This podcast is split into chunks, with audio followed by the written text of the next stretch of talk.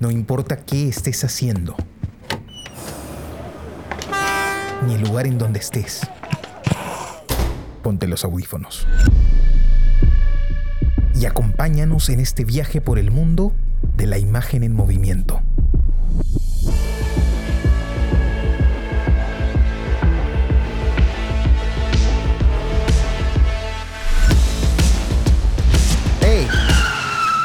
¿Qué cine pasa?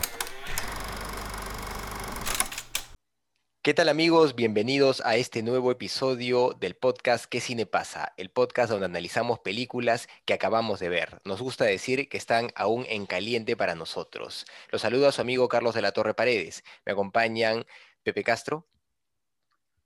Hola gente, ¿cómo están? Y Jesús Alvarado. Hola Carlos Pepe, ¿cómo están? Buenas noches. ¿Qué tal, Muy bien. Muy bien amigos, el día de hoy vamos a analizar la película Lawrence Anyways del director Xavier Dolan. Es una película que propuso Jesús y pues creo que ha sido una película muy interesante para, para todos. No, no sé qué, qué opinas Pepe antes de darle la palabra a Jesús para, para que nos comente por qué eligió esta película. Quiero, quiero realmente escuchar estos tecnicismos que hay un montón, que seguro acá Jesús tiene un Wikipedia total ahí. Entonces quiero poner ahí unos puntitos este, para, a, a modo de índice. ¿no? En- eh, primero que nada, la, la- la película fue una sorpresa, tanto en, este, obviamente, a- mientras la iba disfrutando me di cuenta, pues dura tres horas, pues, Sí, es larga. "Ah, brother, ¿cómo hacemos? Eh, sin embargo, pues, o sea, eh, cuando ah, disfrutas de algo, pues pasa rapidito. Y eh, el tiempo al final fue menor en los inconvenientes. Otras cosas fueron los inconvenientes. Eh, pero ya después llegaremos a eso. Entonces, vamos al índice, ¿no? Claro, Je- Jesús una tiene de las primeras cosas que salta aquí es eh, los planos, esa- esas, esas escenas donde ya no hay diálogo, ¿no? Don- donde lo que cunda es este, la música, eh, los ochentas, este, Sí, ¿cómo se llama? música. Unas escenas bien logradas, con, que de hecho, pues, ¿no? Están, esas, ¿cómo lo pongo? Me ha sorprendido bastante porque, ¿por qué conectamos, creo yo? Sí, Conectamos porque creo que el director ha visto, eh, de- es de nuestra generación y ha visto, pues, o sea, las mismas películas, la- la- la- las mismas cosas que nosotros, bueno, eh, en algunos, ¿no? Eh, vemos cosas que nos llaman la atención, que re- nos hace recordar, por ejemplo, la escena donde eh, abre la boca y le sale una mariposa. ujú. Esa, ¿En qué escena podemos, se pudo haber basado el director? Que tú dices Eh, este, la de Silencio de los Inocentes. Exacto, mi hermano. Está Exacto, bien. ¿no? Obviamente, en Está ese bien, Oiga, pero no te emociones. Jesús tiene que hacernos la introducción. Pues él es el que ha propuesto la película, que nos explique por qué la ha oh, elegido y ahí tú te mandas con toda tu, tu locura, Pepe. Muy bien, No, vamos ya. claro. Oye, no, no, no. Me, me parece este, extraordinario porque este, este caos de este programa inicial me parece que refleja bien eh, la, la emoción eh, que, que intenta transmitir esta Sí. película, ¿no? Yo, yo estaba pensando, eh, la verdad, bueno, es la segunda vez que veo esta película. eh, yo la vi hace tres o cuatro años y me dejó con una muy buena sensación. Y ahora mientras la veía, eh, intentaba hacer mi tarea, como todas las veces que tenemos programa eh, o que hacemos los visionados para, para qué cine pasa, con mi cuadernito, mi lapicero, ¿no? intentando anotar algunas cosas.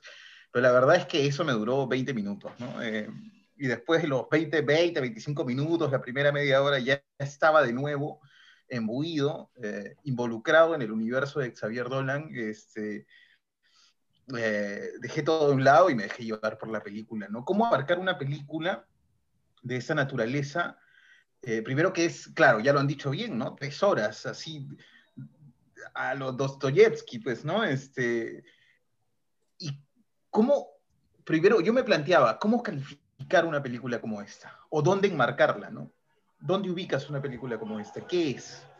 Este, porque tiene tintes de muchos lados, ¿no? Y, además al ser una película tan larga, se permite abarcar varias cosas. Algunas veces, este, alguna vez hemos dicho en, el programa, haciendo referencias a otras películas, que, eh, que no es muy conveniente tratar de abarcar mucho, ¿no? porque cuando uno trata de abarcar mucho, pues termina no, eh, no centrándose en nada y, la historia se diluye, la película se diluye. Eh, pero en este caso, eh, Xavier Dolan tiene la capacidad de abarcar muchas cosas, de tocar muchas teclas a lo largo de toda la película, muchas teclas muy distintas, y, todas pues con una maestría que, que es además irracional, porque, eh, bueno, para irnos a los antecedentes, Xavier Dolan hace esta película eh, a los 23 años, si es que no me equivoco, esta película es el... Sí, pues a los 23 años. Xavier Dolan ahora mismo tiene... Él es del, año 89.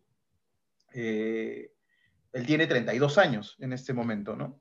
y esta película la hace a los 23 años. Imagínate a los 23 años tener la capacidad artística, la vocación de, de, de abordar todo eso, ¿no? Por eso es que en el programa anterior, cuando propuse la película, em, me refería a él como el, que en su momento era el niño genio del, cine canadiense, ¿no? Eh, y ahora, por supuesto, me, reafirmo, ya no es un niño, em, eh, ha hecho películas de cortes de cortes más sobrios, este, películas distintas como, bueno, eh, Mommy, que es de las más conocidas, este, eh, Tomen la Granja, donde él además actúa, porque Xavier Dolan es actor.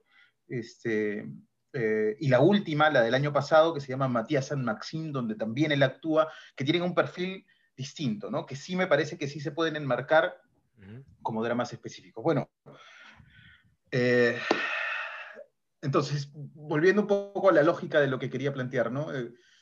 ¿Dónde ubicar este, Lawrence Anyways, ¿no? Qué es Lawrence Anyways. Me parece que es una película inabarcable. Por momentos yo tuve la sensación, sobre todo al inicio eh, de este segundo visionado, que Xavier Dolan se estaba moviendo en, un terreno un poco, un poco arriesgado, ¿no? Porque empieza con una secuencia, eh, con una secuencia inicial que es eh, por decirlo de alguna manera, elocuente, rozando lo pretencioso, ¿no? Este, como exhibiendo sus recursos, exhibiendo o queriendo exhibir su capacidad para hacer con el cine, eh, como, si se detuviera un momento eh, y nos dijera, mira, soy un genio del cine, te lo voy a demostrar en este momento, ¿no? Eh, y eso es, siempre es peligroso, eso, ¿no? Siempre es peligroso, pero me parece que él logra introducirnos a un universo que se va a sostener a lo largo de, a lo largo de toda la película, ¿no? Porque, de hecho, hay escenas memorables, eh, o bueno, que las que me vienen a mí ahora mismo a la mente, eh, como el momento en el que eh, esta, este, esta pareja frustrada de Lawrence, ¿no? Este, la mujer que está con él todo el tiempo, Fred, ¿no? está leyendo el libro y, eh, está leyendo el libro que le ha mandado Fred, el libro de poemas que, eh, perdón, este Lawrence, el libro de poemas que ha escrito, y, y le cae, pues, ¿no? Un, un eh, ¿cómo, decirlo? Una, cascada de agua, ¿no? Encima, en medio de la sala, ¿no? O el momento este que tengo el, anoté la hora y el minuto en el que se dio, el minuto, la hora 2, minuto 7, este, esta secuencia que es un referente ya del cine de Xavier Dolan, que es el momento en el que ellos salen a la calle, ¿no? Se están yendo supuestamente a la Isla Negra eh, y empieza a llover ropa de multicolor del cielo, ¿no? Este, estas escenas eh, son aceptadas o eh, son orgánicas o funcionan dentro de la, historia, dentro de la película, porque desde el comienzo Xavier Dolan te hace un planteamiento de esa manera. Desde el comienzo te dice, estas son mis cartas, así es como voy a jugar. ¿no? Este, eh, y voy a hacer un comentario, tengo algunas cosas más que decir, pero me gustaría sobre todo escucharlos, y, pero me gustaría terminar esta, eh, esta parte planteando algo que a mí me parece muy, muy interesante Xavier Dolan. ¿no? Ninguna escena, ninguna escena es una escena común cotidiana.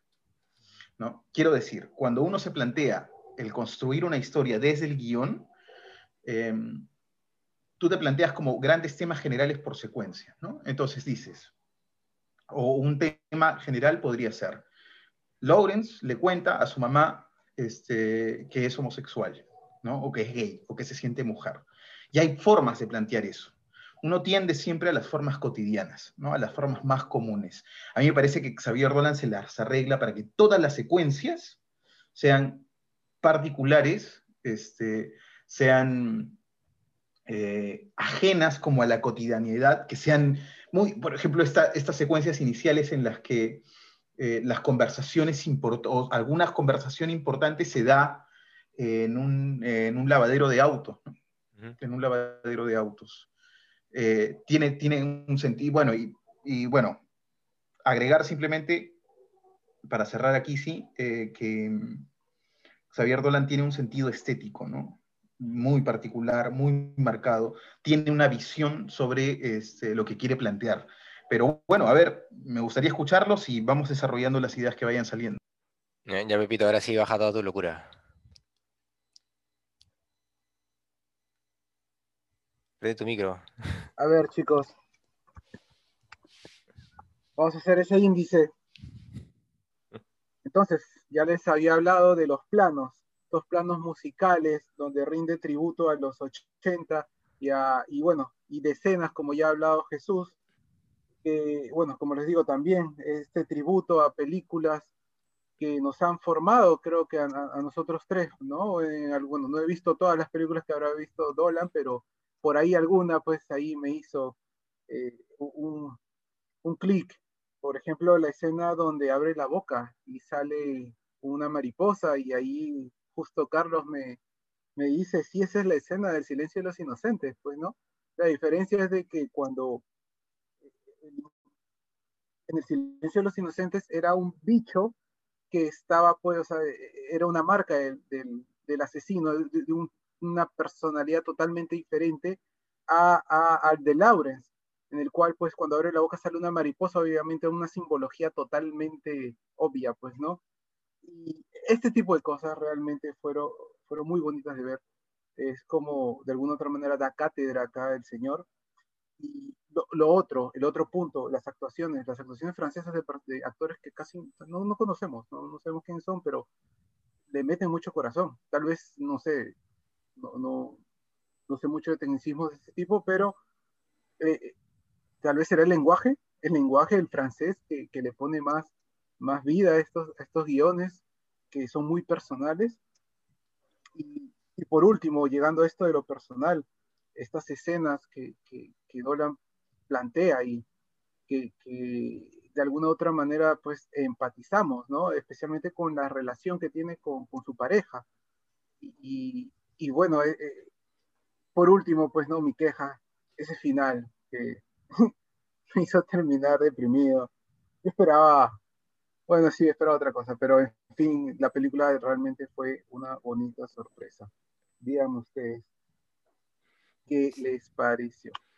a mí también fue una película que, me impresionó, que, no esperaba. Eh, cuando vi las tres horas, me dije, ah, son tres horas. Pero cuando empecé a ver la película y viví los recursos que planteaba el director desde un inicio, dije, ya, está bien, sí, me parece que, que hace eso que, dice Jesús justamente, ¿no? El tipo agarra y, te dice, este soy, ¿no? Y, esto es lo que puedo hacer y, y míralo, pues, carajo, ¿no? es bacán eso, porque es, eh, demuestra mucha confianza en, su producto artístico y, creo que eso es muy positivo, ¿no?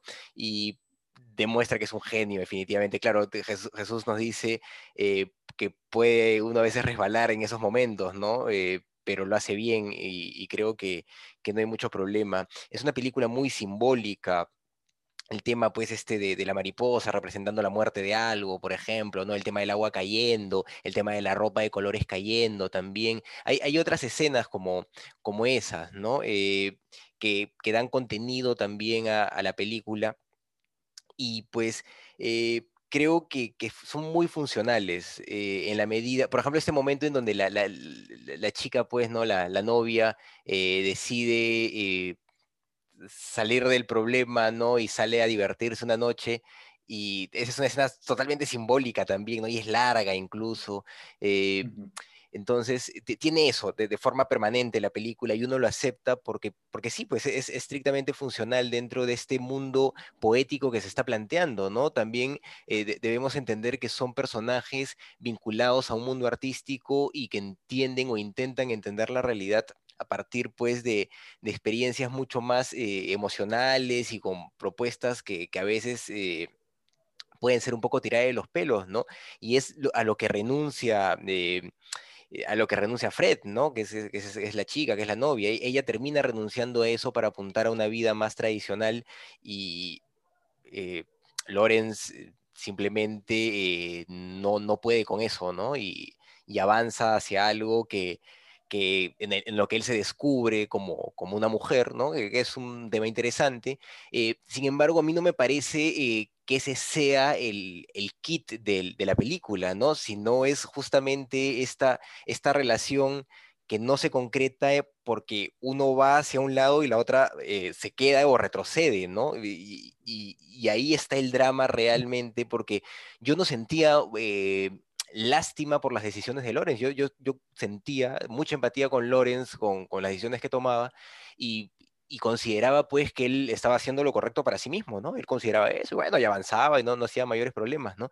Pero el, el, el conflicto, el sufrimiento venía a raíz de, de esta relación que, que, no se podía concretar, ¿no? Y, y, que era tan dolorosa para ambos personajes y, y, que genera justo lo que dice Pepe, ¿no? Una sensación de eh, deprimente, al final triste, pero yo, yo lo sentí también durante toda la película. A mí me pareció una película tremendamente triste, ¿no? Eh, y no por, como te digo, no por el conflicto de, de Lorenz, sino por, por lo difícil que es afrontar esta relación que y él, lo, lo, entiende en algún momento, ¿no? Cuando están al, al, final ahí hablando y le dice, oye, este, tal vez si es que yo incluso no me hubiera cambiado, igualito hubiéramos terminado, ¿no? Porque estamos yendo hacia, hacia otras cosas, estábamos yendo hacia otras cosas, ¿no?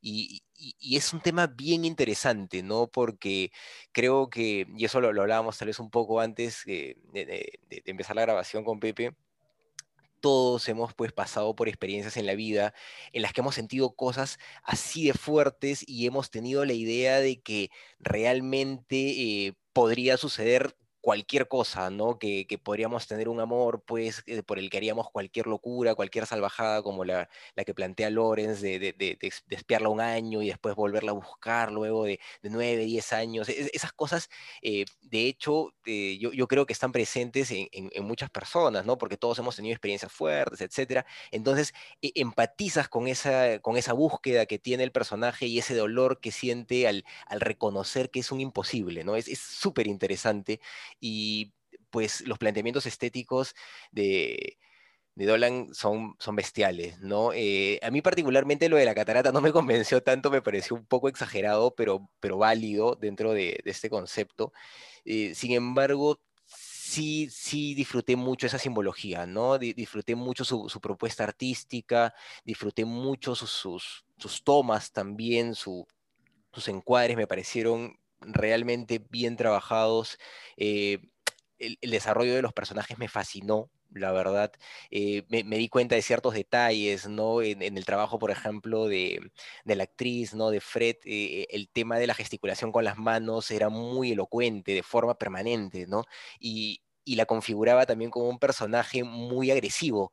Y, y es muy verosímil porque permanentemente tiene explosiones, ¿no? Tiene explosiones que, que la muestran como, como un ser muy multidimensional y muy completo. Y, yo creo que, que ahí Dolan eh, eligió bien a sus actores, de verdad que eligió muy, muy bien a sus actores. Eh, Lorenz también hace un, gran papel, empatizas con el personaje, o sea, eh, realmente terminas estimándolo, ¿no? O sea, dices, bueno, pues sí, pues es una, persona lúcida, ¿no? Es una persona muy, muy coherente dentro de, sus conceptos, dentro de sus, con, sus demonios y todo, con sus problemas y todo, y pues eh, es un artista por, sobre todas las cosas, ¿no? Y, avanza como artista y piensa como artista y está dispuesto a mandar al mundo a la mierda porque así a veces piensan los artistas, ¿no? Y el tipo vive de, ese sueño y, y, no lo quiere perder, ¿no? Y siempre que se encuentra con, con Fred, pues eh, se enfrenta, se, estrella con la realidad y es, un sufrimiento, ¿no?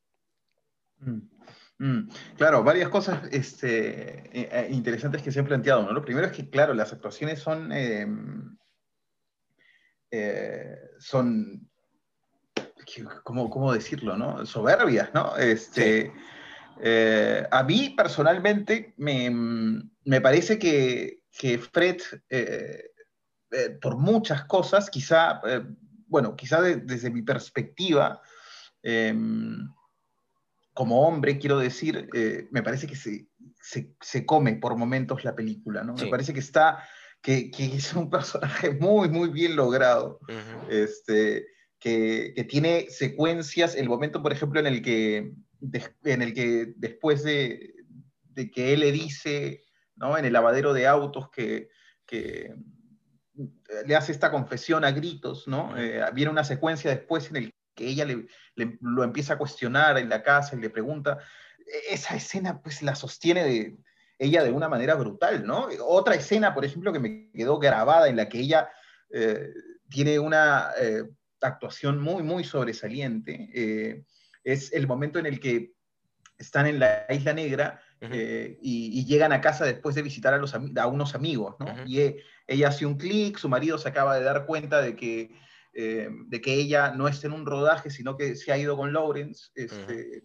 de viaje, eh, y además de eso acaba de presenciar una situación de lo que ella podría estar viviendo o de lo que podría vivir más adelante si es que siguiera su relación con Lawrence y ella simplemente eh, pierde, pierde los papeles, ¿no? Entonces, esa escena, cómo la sostiene ella, y, la, y, es auténtica, y la escena, es que eso es lo fundamental, ¿no? La escena es auténtica, tú te la crees, ella está viviendo ese momento realmente.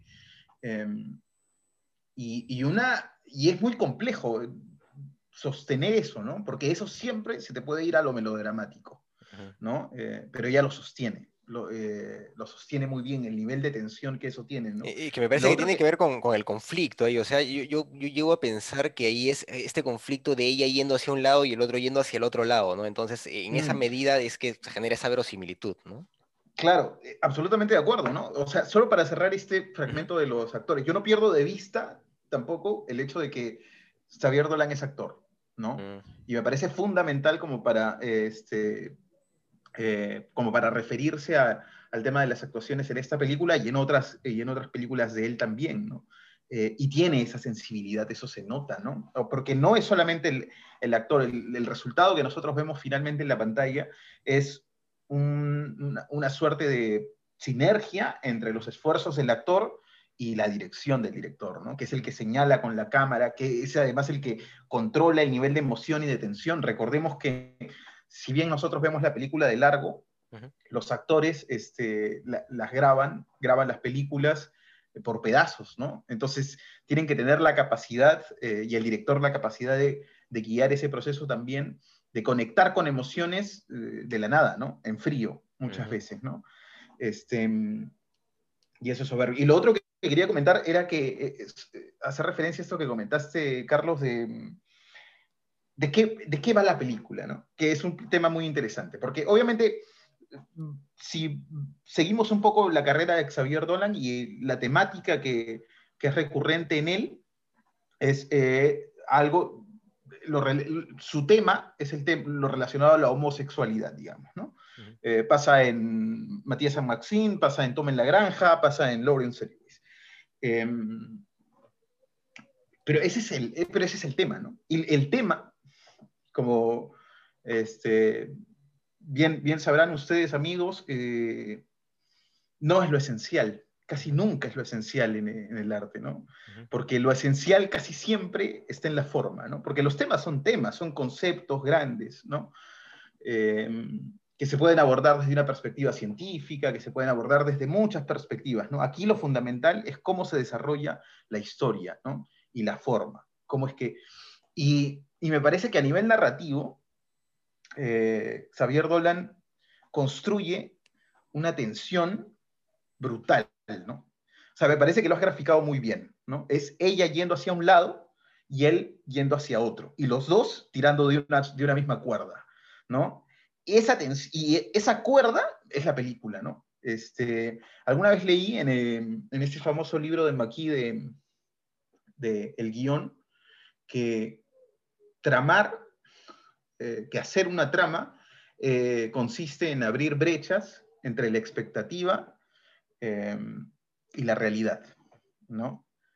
No solamente entre los personajes, sino también con respecto a lo que el espectador está esperando que ocurra en la película, ¿no? El espectador espera esto, pues hay que generar una tensión que, eh, que, además contribuya a que él siga viendo la película y que siga, este, y que siga en este proceso, ¿no? Entonces, a mí me parece que la película, o sea, termina basándose, o sea, termina yendo a un arquetipo, ¿no? Que es tan fundamental como el, el del amor, ¿no? Al final lo que te plantea es que, eh, y, y, es genial porque ese final es irónico, ¿no? Porque lo que a mí me parece que te está planteando de forma permanente la película es que el amor es lo más importante, ¿no? Es una película muy romántica desde esa perspectiva, ¿no? Porque lo que te está diciendo es, esta, estas realidades tan disímiles deberían separarse y romperse inmediatamente, ¿no? Pero el amor es lo que atrae a estos dos personajes y los sostiene, ¿no? Y los, y los hace reencontrarse una y otra vez. ¿Qué es el amor en, en esta película? No, no sé, o sea, se podría interpretar de muchas maneras, ¿no? Podría ser simplemente una conexión entre dos personas, uh -huh. pero además la película tiene el mérito de alejarse del estereotipo del homosexual, ¿no? Porque cuando él le dice, este, soy gay, soy homosexual, me pongo tu ropa, esto, lo otro, aquello, lo que el espectador, acostumbrado a los estereotipos del cine y de las historias, podría pensar es, ah, bueno, este va a buscar un hombre, ¿no? Eh, lo más probable es que, bueno, vaya a buscar un hombre y el conflicto va de eso, ¿no? Pero, este, pero bueno, no, no es el caso, ¿no? Él quiere ser mujer, pero sigue enamorado de ella, ¿no? Y, la busca, y además el amor trasciende. Y, y, después ya no tiene que ver solamente con ella, sino también con este otro personaje que es este Charlotte, que, que aparece, que aparece ya más avanzada en la película, ¿no? A ver. Eh, he dicho hace un rato, me parece que igual termina siendo lo fundamental en, en la película de Xavier Dolan, porque este mismo tema, esta misma tensión, este mismo argumento se puede abordar desde una perspectiva cinematográfica de muchas maneras, ¿no? Uh -huh. eh, pero nosotros estamos frente, en esta película estamos frente a la sensibilidad de Xavier Dolan, ¿no? eh, frente a su forma de entender el arte, este, frente a su forma de entender la música, frente a su forma de entender el cine. O sea, clar claramente estamos posicionados desde cómo él ve las cosas, ¿no? Y en esa perspectiva es muy interesante que él, información sustancial, eh, que alguna vez también lo hemos conversado aquí, información sustancial de la película, o sea, información necesaria de la película, eh, no la dice, ni hace que los personajes la digan, ¿no? Este, sino es que las interpreta, y las interpreta a través de las herramientas audiovisuales, ¿no? a través del arte, a través... No hay una sola, no hay una sola secuencia que no tenga un planteamiento este, estético, ¿no? Eh, y seguramente que esté construyendo un significado que, que, tenga un nivel de... que tenga dos o tres capas que ameriten, pues, ver la película y desglosarla escena por escena, secuencia por secuencia, ¿no? Eh, pero todas las escenas tienen un, tienen un planteamiento, este, todas las secuencias tienen un nivel de tensión, todas las secuencias, además, bueno, como, siendo que Xavier Dolan es un maestro de la, de la, forma cinematográfica, no nos estamos centrando tanto en los diálogos, ¿no? Pero los diálogos tienen un gran mérito también, o sea, sí, la forma sí. en la que están construidos los diálogos y la tensión que generan los diálogos es muy interesante, ¿no? Eh, referencias, parece que Xavier Dolan bebe del, de, del cine francés, ¿no? Hay mucho de Godard, en, sobre todo en las secuencias de discusiones, ¿no? Estos cortes, estos jump cuts, este, que, que, que generan un, una tensión o que marcan la tensión de la discusión en ese momento, eh, son, son muy del, del, del, cine francés de, de vanguardia, ¿no? Eh, del cine de la Nouvelle Vague. Eh, bebe, bebe de ahí y bebe, claro, sobre todo al inicio tú tienes la sensación de que estás viendo un videoclip de los 70, ¿no? De los 80. Uh -huh. Está, este, eh, además que tiene, ah, y hace algo también Xavier Roland que es muy complejo, ¿no? Que es controlar la música, ¿no? Uh -huh. O sea, usa música muy elocuente, pero la sabe controlar, sabe en qué momento debe entrar, en qué momento debe salir y cuándo es que eh, eso no, eh, no, debe, no, debe, jugar un rol, ¿no? Es, eh, otra cosa que me gustaría resaltar es que tiene tantos ámbitos esta película, es que quizá más que en otras que hemos visto, hay una propuesta de sonido que es muy clara, que es muy clara. O sea, hay un momento en el que, solamente este ejemplo, ¿no? que a mí me pareció eh, muy claro, ¿no? Este, hay un momento en el que Fred eh, acaba de dejar a Lawrence con su hermana, ¿no? Eh, y con una amiga, parece, y se va a comprar al supermercado. Se va a comprar Fred al supermercado y de pronto empieza a contar. Lo que tú intuyes inmediatamente es está, que está contando, y parece que está contando los días ¿no? Porque este, aparentemente estaría embarazada o algo así. Pero tú no lo ves, ¿no? Y la idea aparece a partir de que tú, le, tú la ves contar con los dedos, o se ve, porque el plano es muy cerrado, se ve las manos como que cuenta y se escucha el llanto de un bebé. Este, ¿no? Eh, y tú no ves al bebé, el bebé simplemente no podría estar, o este, podría no estar, digo, en el supermercado, podría considerarse como un elemento extradiegético, pero está puesto ahí para generar una relación este, de correspondencia entre lo que se supone que está pasando eh, y, lo que y lo que eso podría despertar en el espectador. ¿no? Eso es muy interesante y lo hace a cada momento este, Xavier Dolan. ¿no? Eh, el, nada es gratuito en esta película. ¿no? Bueno, eso, a ver, no sé, ¿qué, ¿qué, otras cosas tienen ahí en el tintero? Tiene mucha, mucho mérito la película, demasiado el final mm. nomás que me, es muy triste. me gustaría. Claro, claro, sí, sí, sí. Eh, eh, es, es, que. Em, fue un final fino, fue un final fino, sino que. Ya yo lo digo por cuestiones de gusto, ¿no? Bueno, estoy acostumbrado, no, bueno, me encantan los. Aquí no, los finales felices cuando ya la situación es, es incontrolable, pues, ¿no? Como una especie de sorpresa. ¿Recuerdas, ¿Recuerdas, Pepe, que este, Pepe Carlos, que alguna vez hablamos, eh, no, ya no recuerdo con respecto a qué película hemos visto tantas hasta ahora, eh, pero alguna vez hablamos sobre la importancia de estos finales irónicos, ¿no? En los que eh, los personajes no, no ganan todo, pero tampoco pierden todo, ¿no? Que no son dicotómicos, sino que son más un poco más parecidos a la realidad, ¿no? en los que hay que tomar decisiones complejas, este, y, bueno, y al final, eh, Lawrence, yo no sé si pierde, ¿no? No pierde, de hecho no pierde, gana muchísimo, gana muchísimo y se ve en, esta, en, esta, en esta escena en la que mm, está siendo entrevistado por esta persona que está haciendo como una suerte de comentario sobre, sobre su último libro, por esta mujer. Eh, se ve con una solvencia este, con respecto a lo que es, ¿no? O sea, eh, se acepta, se define con, mucho más claridad, eh, desde incluso desde el aspecto, o partiendo desde el aspecto físico. este, eh, y eso para Lawrence es una, es una, victoria, ¿no? Es una victoria. sobre todo porque se le ha visto desde el inicio de la película dubitativo, no, desencajado, no sabiendo cómo enfrentar este, esta situación y obviamente pues no podía ganar todo, ¿no? No podía ganar todo y, y, lo fundamental y, otra, cosa, ¿no? Decíamos hace rato que eh, es muy difícil abarcar tantas cosas, tocar tantas teclas y afinar en todo eh, y, construir con eso una película es muy, es muy complejo, ¿no? De la misma forma es muy complejo construir dos personajes que compitan con ese nivel de profundidad, ¿no?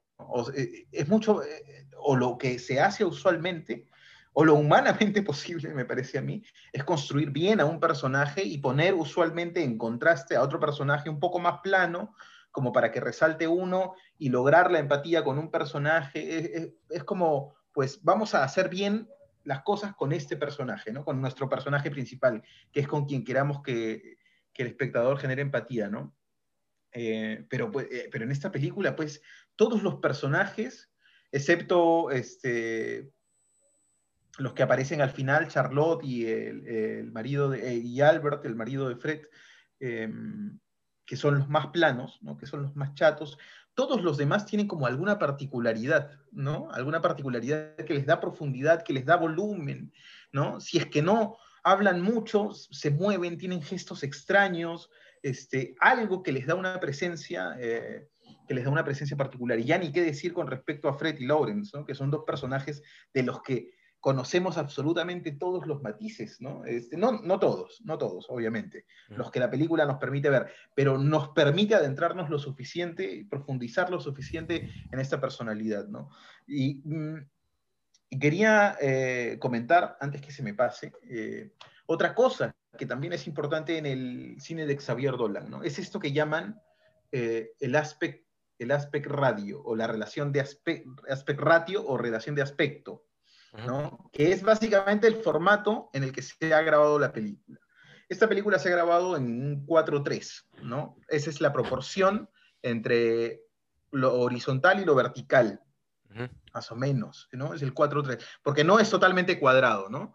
Si fuera totalmente cuadrado sería un 1-1, pero no, no es totalmente cuadrado. Pero eso lleva muchas veces a replantearse eh, qué es lo cinematográfico, ¿no? El mainstream, Hollywood, este, eh, las grandes, eh, eh, el, gran cine comercial em, se hace hoy en 16.9, ¿no? Y, hubo una época gloriosa en el, que cine en el que el cine se hacía en este súper horizontal que era el Cinemascope o el Cinerama, ¿no? En, el, en la época más extrema, y se relaciona mucho a, este, a, este, a esta relación de aspecto horizontal ¿no? Eh, con lo cinematográfico.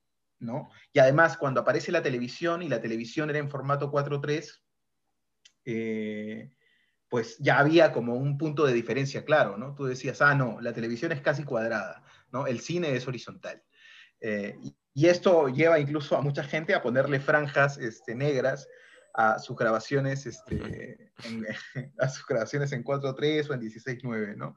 Para que parezca, entre comillas, más eh, y digo esto porque Xavier Dolan en esta película no se nota con tanta claridad, pero en Matías y en Maxine y en Mommy es muy elocuente. No recuerdo si en Toma en la Granja, creo que no, o quizás quizá en alguna secuencia, pero eh, Xavier Dolan hace lo que quiere con el aspect ratio, con el aspect ratio, ¿no? Hace lo que quiere con el aspect ratio. O sea, utiliza el aspect ratio como un recurso narrativo, ¿no? Hay una secuencia famosísima que podrán buscar en YouTube de, de Mommy. Vean el, el, trailer de Mommy en, eh, en YouTube. Y hay una secuencia en la que el personaje... Mommy es una película que está grabada en una relación de aspecto de 1-1. Y hay un momento, o sea, todo muy encasillado, ¿no? encajonado, todo como apretado, como medio sofocante. Y hay un momento en el que el personaje eh, hace como un gesto de liberación y abre las manos, y el aspect ratio se abre con las manos del personaje, ¿no? Y, el plano se vuelve mucho más horizontal. Xavier Dolan hace lo mismo, algo muy parecido en, en Matías San Maxim, en una secuencia muy particular en el que pasa algo muy importante para esa historia, el aspect ratio cambia de pronto, ¿no? Eh, entonces, hasta esto, em, hasta esto se lo plantea, ¿no? Y esto es algo que en realidad hay que plantearse, ¿no? O sea, ¿cuál va a ser el formato en el que vas a grabar tu película, ¿no? Cada uno de los elementos que se emplean eh, tienen, un carácter, eh, tienen un carácter narrativo y pueden jugar un rol. ¿no? Eso es lo fundamental. Eso es lo que yo creo, al final, las historias son importantes. Me parece que la historia en esta película este, e, es, es, buena, se sostiene, eh, pero al final lo fundamental es la forma. ¿no? En el cine lo que hace que el cine sea glorioso termina siendo la forma en la que se construyen. Y ahí hay que echarle mano pues, a los recursos narrativos. ¿no?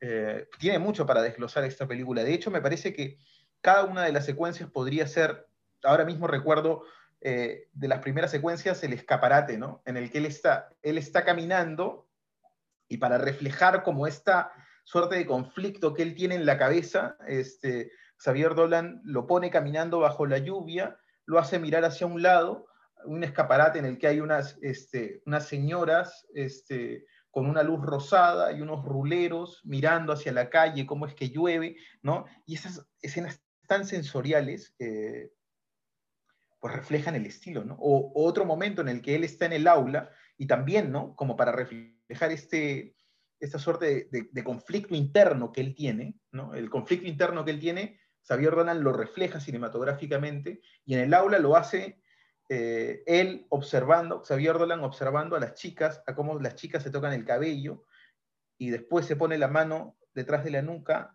y, y el personaje se ha puesto clips en los dedos que claramente eh, lo, que, lo que daría a entender es que él quiere tener unas uñas largas o algo así, ¿no?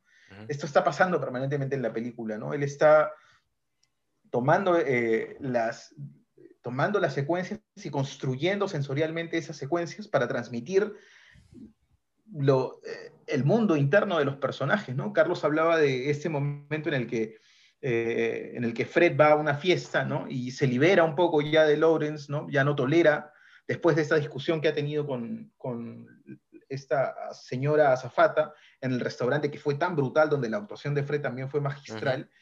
eh, llega a la casa, se quita toda la ropa y finalmente decide ir a la fiesta a la que le habían invitado unas secuencias antes. Este, y la, la escena del, y la escena de la fiesta eh, este, es brutalmente eh, elocuente, ¿no? Es brutalmente elocuente. No hubiera sido lo mismo verla eh, o grabarlos de otra perspectiva, ¿no? Lo que Javier Dolan quiere es que nosotros entendamos cuál es el, la reacción emocional de este personaje sin que nadie nos lo diga y sin que el personaje nos lo diga, ¿no? Sino eh, evidenciándolo cinematográficamente, ¿no? Mostrándonos determinadas cosas y controlando eso, ¿no? Y otra cosa que se nos estaba pasando también era que, eh, que la película está construida en el marco de un relato, ¿no?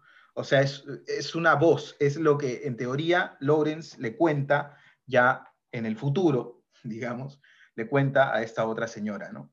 Uh, le cuenta a esta otra señora. Y así empieza el relato, ¿no? Él está contando, toda la película es como un gran flashback en realidad, ¿no? De lo, de lo que él está, de, está, de lo que él está contando. Ese dispositivo es, es interesante también, ¿no? Y en algún momento de la película, antes de que la película termine unas secuencias antes, esos dos tiempos, digamos, se encuentran, ¿no? Uh -huh.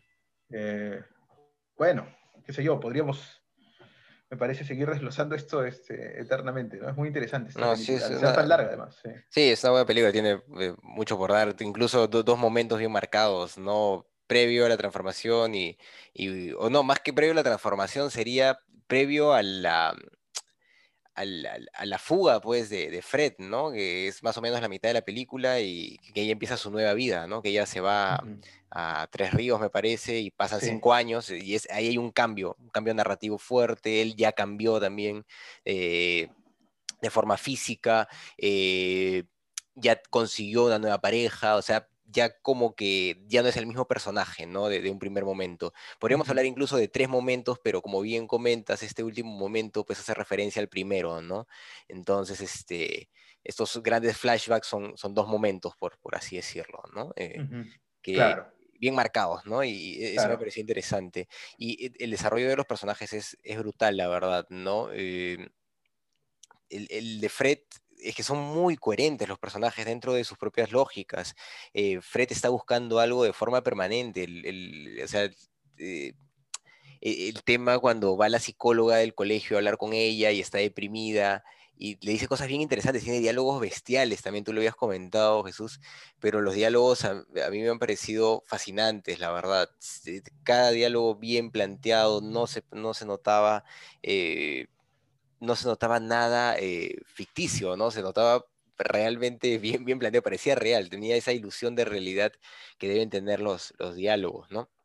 Pero recuerdo que le dice algo bien interesante a, a Lawrence y es, eh, ella te cuida, ¿no? Ella siente que te cuida, que tiene que cuidarte de alguna forma, y ella refuerza esta idea cuando en el restaurante eh, se pelea con esa señora y le dice, ¿no? Tú no tienes que pasar lo que yo, tú no tienes que comprarle una peluca a tu hombre, tú no tienes que eh, estar pensando que puede matarlo en cualquier momento, que puede llegar mal, o sea, es, es, es la psicología que plantea ahí es ultra conservadora y en el fondo este personaje está esperando, eh, me parece que que Lorenz vuelva a, lo que plantea en un primer momento y le diera la vida estandarizada que a pesar de la propia narrativa que ella maneja con esto de que, está metida en rodajes y todo eso, ella no, no la cree, no, no, no, no es que, lo, que la comparta en el fondo. Eh, eso es... Eh, me, parece que va quedando claro en el personaje y, al final, pues, este, es, e, es este,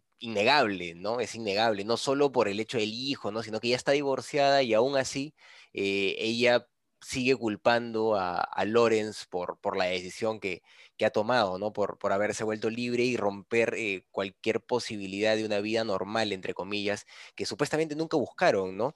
Pero que e, ella en su construcción de personaje, en el fondo, pues sí, sí, busca. Es bien, bien interesante eso, ¿no? Es un personaje mucho más conservador, mientras Lorenz rompe ese, ese, parámetro, ¿no? Eh, Lorenz lo, que espera es una vida diferente, ¿no? No le importa incluso estar en un lugar como, como esta isla, esta isla negra, eh, en donde pues podría ir en una cabaña fumando opio toda la vida, eso no le importa, ¿no? Con tal de estar haciendo sus libros, escribiendo, leyendo, ¿no? Entonces, son dos ópticas completamente distintas del mundo que, que se ven enfrentadas y que, se construyen adecuadamente. Eso, eso es lo que a mí me, me, gustó más, ¿no? Que los personajes son coherentes, avanzan hacia algo, llegan de un, de un primer momento hacia un, un último momento y tú te das cuenta que ha habido un, desarrollo y una evolución de estos personajes, ¿no? Como bien comentabas, en Lorenz es muy, muy claro, muy marcado por el tema de que en un primer momento se le ve dubitativo, desencajado, eh, en la mitad de la película, eh, cuando se da este cambio, él ya, está intentando, ¿no? Eh, ya está ya está buscándose un poco más, ya está haciendo lo que quiere, ya, está corrigiendo libros, escribiendo, ¿no? Eh, y está escribiendo, que es lo que quería hacer, eh, pero todavía es un ser muy... Eh, que está en una búsqueda de algo, ¿no? Y que todavía no se siente conforme y cree que, que recurriendo a Fred, pues va a poder encontrar eso que, que le falta. Mm. Y, y lo curioso es que, y se nota, ¿no? Se nota en esa escena cuando Fred le manda la carta y él la lee y como no tiene carro va corriendo a la casa desesperado, emocionado. Es una escena bellísima eh, que aparece todavía desencajado en un primer momento, no desenfocada la toma y llega a la puerta agitado y cree que no le van a abrir, pero es una escena realmente bellísima porque demuestra un ser súper inocente respecto a su propia condición y a, y a lo que está enfrentando, ¿no? Y no se da cuenta todavía en ese momento que su felicidad no depende de esa relación, y, sino que depende del mismo, ¿no? Y, es algo que se da cuenta después cuando, cuando se acepta realmente como es y disfruta su vida como, pues, como, como siempre debió ser, ¿no? Esa es más o menos la, narrativa. Fred me parece más bien que es un personaje que, que nunca se encuentra, ¿no? Es un personaje que, que se lamenta siempre. O sea, ella avanza hacia algo, pero en este mismo proceso ella ha renunciado a muchas cosas en las que creía por, por, todo eso que plantea en un primer momento, ¿no? Y, y, yo creo que ella, ella se siente frustrada, ¿no? Y esa es la razón por la que no, no puede, no puede avanzar, ¿no? Claro, eh, en, eso, este, sí, yo también tengo toda la sensación de que a lo largo de toda la película, este, Fred está permanentemente frustrada, pero Curiosamente, en, en, esta secuencia en la que ellos se encuentran en el bar, de las secuencias finales, ¿no? en las que se encuentran en este bar, eh, y ella va al baño y, y, Lawrence, bueno, entiende en ese momento que, eh, que, bueno, hay una fuerza mayor que les impide estar juntos, que no van a lograr estar juntos. Eh, y ella también lo entiende. Esa decisión que ella toma en ese momento, hay algo en el rostro de ella, en el gesto, en la forma de, eh, que me hace pensar que esa es una decisión auténtica, ¿no? Que es el primer momento en el que me parece que Fred no, está siendo empujada, ¿no? No está siendo empujada por, eh, o por las circunstancias, o por el amor por Lawrence, o por, o, por ella misma, ¿no? Sino me parece una decisión auténtica, la de... Eh, y eso es muy valioso, ¿no? Ahora, después de eso, sigue esta secuencia, eh, ya la secuencia final, en la que ellos... Eh, se conocen. Que se conocen, ¿no? y claro, y, ese es, y eso termina siendo este final sublime, ¿no? Porque además te da la sensación de que ya hay un fin, ¿no? En la secuencia anterior no te queda claro, bueno, se separan ahí, puede ser puede tener un, carácter este, simbólico importante esta separación, ¿no? Cada uno yendo por su lado, pero el hecho de saber cómo es que se conocieron en la escena final, después de que se separan, a, mí me dejó toda la sensación de que ese era el punto final de, de, esa historia, ¿no? Que de ahí en adelante ya no, ya no iba a ocurrir nada más. Y a esto me gustaría agregar que, eh, son 2 horas 47 de película, pero son como, ¿cuántos años? No sé. Claro, son 10 años que, que 7, pasan, ¿no? 10 años, más o menos, claro, más o menos 89 10 al años 99. los que pasan, y esto me lleva de nuevo a la pregunta que, que, a- que me hacía al inicio, ¿no? ¿Dónde enmarcar esta película, no? Esta película que tiene momentos de drama clásico, ¿no? Eh, pero que tiene la grandilocuencia de la épica, ¿no? Tiene la grandilocuencia de la épica. O sea, tú estás frente a un drama íntimo, frente a esto que, eh, que en el argot del guion, en el argot cinematográfico y de la literatura también se conoce como conflicto interno, ¿no? Ujú. Eh, eh, pero está planteado de tal forma que, que es, este, que es épico, ¿no? Eh, Parece que estás viendo una hazaña, ¿no? Una hazaña digna, pues, de, de- de los mitos griegos, ¿no? Parece que te estás, la forma en la que está planteada la película da la sensación de que te estás enfrentando a una situación así, ¿no? Eh, cómo- bueno, cómo las cosas están planteadas, hemos hablado por demás de eso, ¿no? Y yo quería, Carlos, hacer algo que no es usual que hagamos aquí, pero me parece eh, muy importante planteárselo en este momento, ¿no?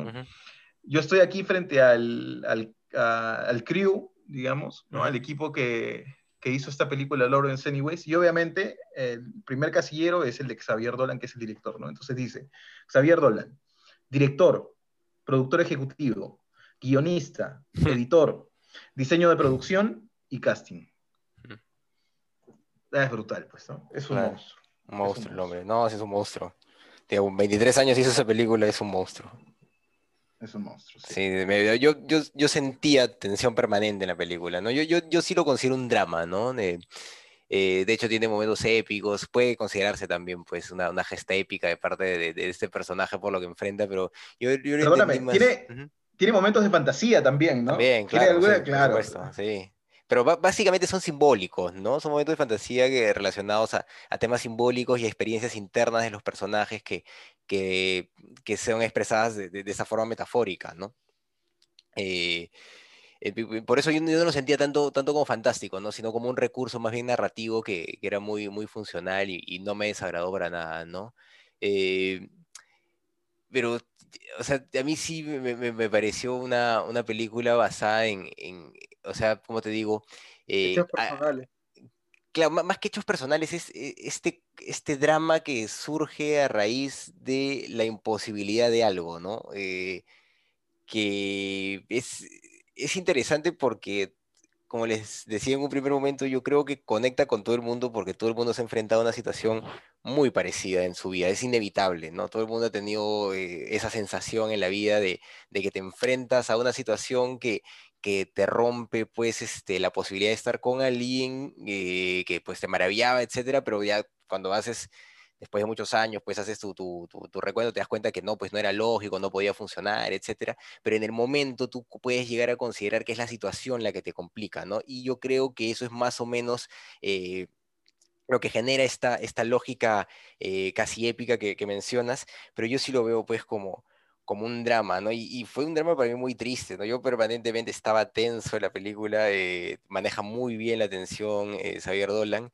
y, no he llegado a llorar, porque yo cuando me emociono mucho en las películas sí lloro, pero sí me sentí muy triste en varios momentos, o sea, no solo al final, en muchos momentos, muchos momentos, me sentí muy, muy triste en la película, principalmente no con, no con, con Lawrence, ¿no? Porque Lawrence es un personaje que a pesar de sus problemas y a pesar de sus tristezas siempre sale adelante, sino con ella, ¿no? Con, con Fred. eh, entendí también, así como entendía a Lawrence, entendía la frustración de Fred y entendía por qué no, eh, no estaba dispuesta a dar ese salto y, y era muy doloroso, ¿no? Era, era muy, muy doloroso eh, ver, ver cómo Fred se enfrentaba a sí misma también. O sea, eh, y por eso creo que mencionaste en algún momento, Jesús, que, que este personaje se come la película por momentos, ¿no? Es, es un gran personaje, tal, tal vez el, el más desarrollado, ¿no? Dentro de, de esta lógica, Sí. porque es el conflicto de Lawrence el más visible, pero el, el conflicto personal, realmente el más complejo,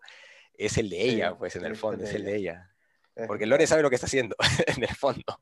Sabe hacia dónde está sí, yendo. sí, Ella no tiene ni puta idea hacia dónde va. Claro, Eso claro, no, ella, claro, ella, e- ella es, es, este, una veleta, ¿no? Claro. Eh, El, el- el viento la lleva por donde, por donde buenamente va. Y este, eh, claro, y Lawrence tiene una claridad desde el inicio de la película, ¿no? Sí. Lo que pasa es que obviamente él se enfrenta a todos los conflictos que, que surgen, ¿no? A la mamá, a la novia, a la sociedad, a una serie de cosas. Claro, que todos son conflictos tiene- externos.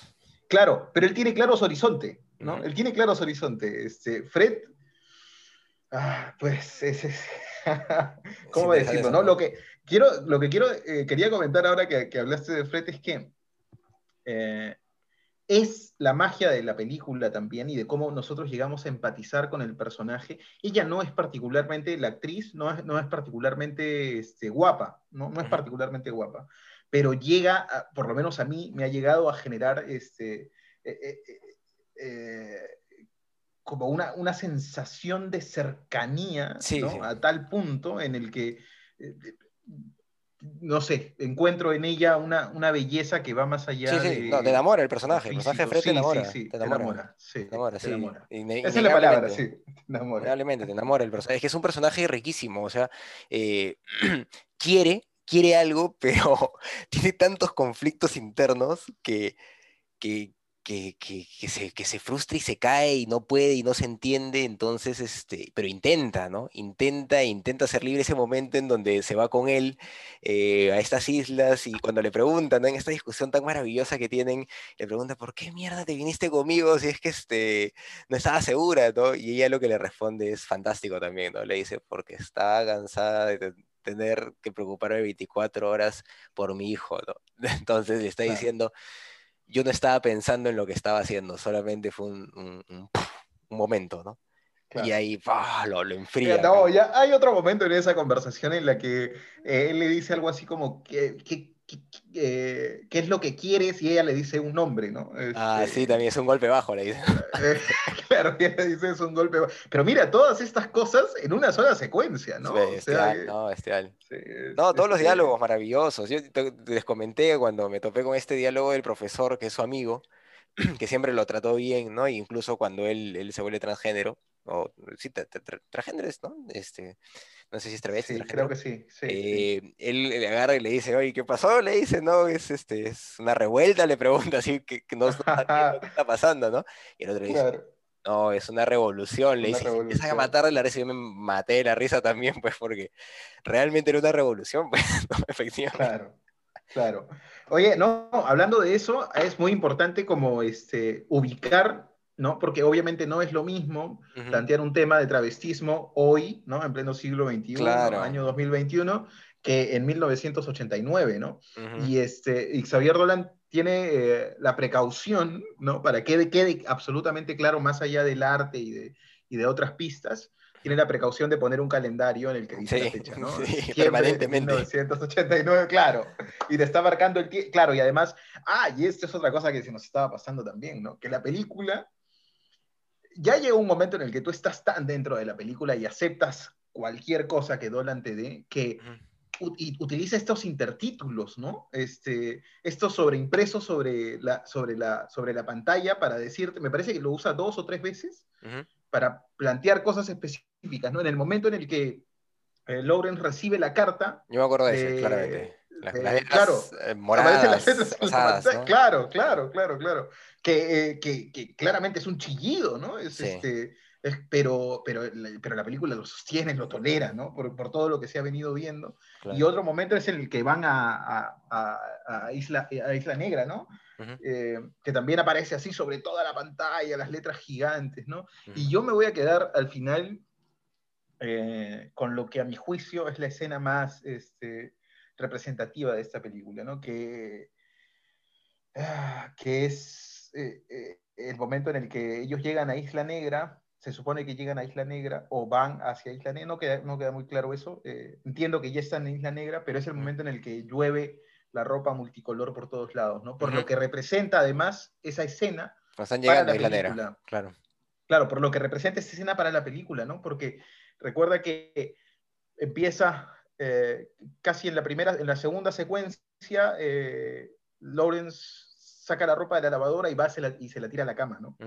Eh, y ella replica después eso con su hijo, Sí. ¿no? dándole relevancia, dándole, dando a entender que esto evoca, ¿no? que hay un recuerdo que ella guarda de Lawrence, ¿no? De, y, y- y claro, que eso ocurra en ese momento y de esta forma tan magistral, ¿no? Eh, Mm. todo absolutamente blanco, ¿no? la nieve cubre absolutamente todo, ¿no? una blancura casi total, eh, ellos vestidos de colores este, de colores muy parecidos, ¿no? Con morados, con rosados, ¿no? Con, y de pronto empieza esta lluvia eh, multicolor de... Me parece que grafica esta, esta secuencia muy bien, no solo esta película, sino en general el cine de, de Xavier Dolan, ¿no? Una sensibilidad muy particular. Yo estoy sorprendido frente a la capacidad que él tiene de imaginar situaciones, ¿no? Pero por otro lado, estoy también convencido de que eh, eh, si bien es cierto, pues eh, estos, hay que tener talento para que estas cosas salgan, hay mucho trabajo detrás, ¿no? No creo que él se quede con las primeras secuencias que, que graba, ni con las primeras ideas que le vienen a la mente, ¿no? A mí me parece que es de los directores y de los artistas que le da una, dos, tres vueltas a la misma idea y que, bueno, se queda por ahí por la, con la última que surge, con la que le resulta más interesante, ¿no? Pero eh, el nivel de precisión eh, con el que se, aborda, en- con el que se abordan las, las, las secuencias eh, es, bueno, es, es, es de un maestro, ¿no? Es un genio, pues. Maldito genio. No tiene nombre. Sí, sí, sí. sí. Bueno, Sí. amigos, ¿qué dicen? ¿Ya la calificamos? Bueno, quería, ¿Hay que comentar algo? Vamos, eh, ¿no? no, no, que- quería, tal vez no es el- ese punto negativo, no sé, pero eh, tal vez, este, tal vez, tal vez, todo este, toda esta parafernalia que nos ha gustado mucho, simplemente sea un, una excusa para una catarsis del director para esta película, por la intensidad de algunos momentos que tiene con, su, con la historia, ¿no? Como dice Jesús, ¿no? O sea, los personajes se pierden, ¿no? Se- no son los momentos, lo, lo que trata de, de dar, eh, de- que ya habíamos tocado, su- posiblemente unas experiencias del, del mismo director. Y bueno, en ese caso, pues también funciona. Bueno, Bueno, el- el- Daré el- mi... normalmente es catártico. Normalmente es catártico el arte. sí. sí, sí, Común. Pero, efectivamente. Xavier Dolan es abiertamente, es abiertamente homosexual y además este, me parece que queda claro, eh, porque sería eh, hay un hecho aislado si fuera solamente en esta película que trata ese tema, ¿no? Pero es un tema recurrente en él, ¿no? Es un tema recurrente en él. Este, y va por ahí, por supuesto. Es que él está, recuerdo que la semana pasada, hablando de mm, eh, Nuevo Orden. Eh, nos preguntábamos la procedencia del director, ¿no? En algún punto, ¿no? Como para tratar, como tratando de encontrar recursos racionales que nos ayuden a entender por qué trató la película de esa manera. Eh, y claro, y por supuesto en este caso también, Xavier Dolan plantea la película desde donde él está, parado, y como él ve las cosas, Claro. ¿no? Este, y, y- y el arte es una catarsis también, muchas Ujú. veces, ¿no? No necesariamente, pero Claro. muchas veces, sí. Sale, sale, siempre sale algo de ahí. Muy bien, califícalo, Pepito. A ver, Carlitos, vamos a calificarla con un... Me quería poner un 8.5, pero me deprimió y le pongo un 7.9 porque realmente es una Ay, cosa muy bonita esa No, película. no, No le quitamos tanto, no le quitamos tanto. 7.9 ya, vamos a asumirlo. 7.9. Está bien. Eh, muy bien, yo cuánto le pongo a la película. Es una película que me ha cautivado, la verdad. Me ha, me ha- me ha emocionado bastante. eh, la temática no es de las temáticas que yo siga normalmente, no, no, no- no suelo ver cine LGTB. eh, pero me parece que más allá pues, de, de la temática, el arte pues, trasciende, ¿no? Y esa película eh, me ha tocado de, de alguna forma, ¿no? Sí, me ha, me ha, me ha traído muchas sensaciones eh, y me ha hecho sentir mucha tristeza. Eh, y creo que eso es un logro del, del director. Y yo por eso le voy a poner un 10 a esta película. Creo que se lo merece. A pesar de que la escena de la catarata me pareció un poco exagerada, la entiendo y, creo que merece un 10. Es una, pequeña obra de arte, ¿no? Definitivamente. Una gran obra de arte porque son tres horas casi, ¿no? Sí. Es una obra de arte. Sí. Sí, claro. Es, este, es una gran obra de arte. Eh, bueno, es la segunda vez que yo la veo, ¿no? Yo me quedé con una muy buena sensación de esta película la primera vez que la vi. Eh, Xavier Dolan es un director que eh, hoy en día es un referente mm, del cine, ¿no? En, las escuelas de cine se habla mucho de Xavier Dolan, de su capacidad para abordar eh, las, obras, de, las obras cinematográficas a, todo nivel, ¿no? Porque, bueno, leímos hace un rato cuáles fueron los roles que él jugó dentro de esta película y, fue, y, es, y es brutal, ¿no? Em, eh, y, al empezar a ver esta película, a mí me, me, inicialmente me dejó como una sensación extraña, ¿no? Porque eh, me resultaba, eh, en este segundo visionado, un poco exagerado ese, ese comienzo. Pero muy rápidamente, muy rápidamente todas las piezas empezaron a encajar y simplemente, como comenté al inicio, yo me dejé llevar por, por la capacidad de Xavier Dolan para narrar, ¿no? Que una película haga eso, eh, para mí ya es, eh, es, lo esencial, ¿no? Y que lo haga durante dos horas, 47 minutos, cuando lo usual es una hora y media y las mm. películas ya empiezan a agotarse, eh, pues habla de una maestría muy particular, ¿no? Yo alguna vez, el año pasado, cuando se estrenó Matías San Maxine en Movie, que fue donde yo la vi, yo puse, ¿no? Eh, en una publicación que compartí en mi LinkedIn, puse, cada época tiene sus directores de cine, gente capaz de interpretar y representar sus códigos, su estética y su talante. Estos tiempos tienen a Xavier Dolan. Eh, a mí me parece que es un monstruo del cine y pues yo le voy a poner 10, ¿no? Sí, se lo merecen. De verdad que la película ahí me tuvo tenso de punta a punta, ¿no? Y con momentos de, de gran tristeza, así que sí, yo creo que es una buena calificación. Muy bien, amigos. Sí, ha sido una película muy bonita, Jesús. Gracias realmente por, por recomendárnosla. Ha valido la pena. Muy bien, amigos. ¿Quién va? ¿Quién va para la próxima semana? A Pepito le toca. Vamos, Pepito. ¿Qué vas a recomendarnos para la próxima semana? Para la próxima semana tenemos esta película, Wind River, que es este con dos Vengadores. Sin embargo, los vamos a ver en una faceta donde se puede tal vez se puede demostrar una mejor capacidad, una mejor explotación de sus habilidades actorales. Y ahí ya, las, ya la verán, ya la verán, ya la, ¿Quién es el director? Eh, a ver, déjame. El director es Taylor Sheridan. Muy bien. Buen River de Taylor Sheridan. Muy bien, amigos. Eso fue todo por hoy. Muchas gracias por seguirnos en este podcast de ¿Qué cine pasa? Ya saben, comparten, dan pulgarcito arriba y nos comentan. Muchas gracias. Hasta una próxima. Chao. Hasta la próxima.